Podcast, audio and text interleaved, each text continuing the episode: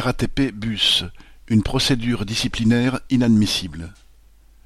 Jeudi 8 avril, un rassemblement a eu lieu devant le dépôt de bus de Flandre à Pantin, en Seine-Saint-Denis, pour soutenir Ahmed Berahal, militant CGT et secrétaire de la commission CSSCT, Sécurité, Santé, Conditions de Travail, convoqué en entretien disciplinaire.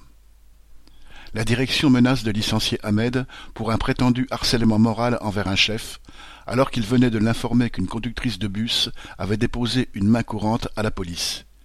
Il y signalait que ce même chef lui avait touché les seins et tenté de l'embrasser de force. Alors, qui harcèle qui? Au cours du rassemblement, plusieurs femmes ont pris la parole pour dénoncer des faits de harcèlement sexuel à la RATP ou dans les hôpitaux, dans les entreprises, avec de la rage et beaucoup d'émotion. Elles ont toutes témoigné qu'Ahmed les a écoutées et défendues, disant que c'est le monde à l'envers.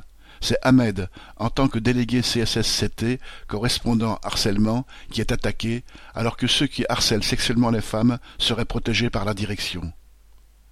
Pour lutte ouvrière, notre camarade Nathalie Artaud a pris la parole, entre autres pour dire que les faits reprochés à Ahmed ne sont qu'un prétexte pour se débarrasser d'un militant dévoué. Sur tous les fronts, son activité gêne la direction depuis un moment, et celle-ci en est à sa troisième procédure disciplinaire contre lui, et a diligenté plusieurs enquêtes visant à le faire tomber.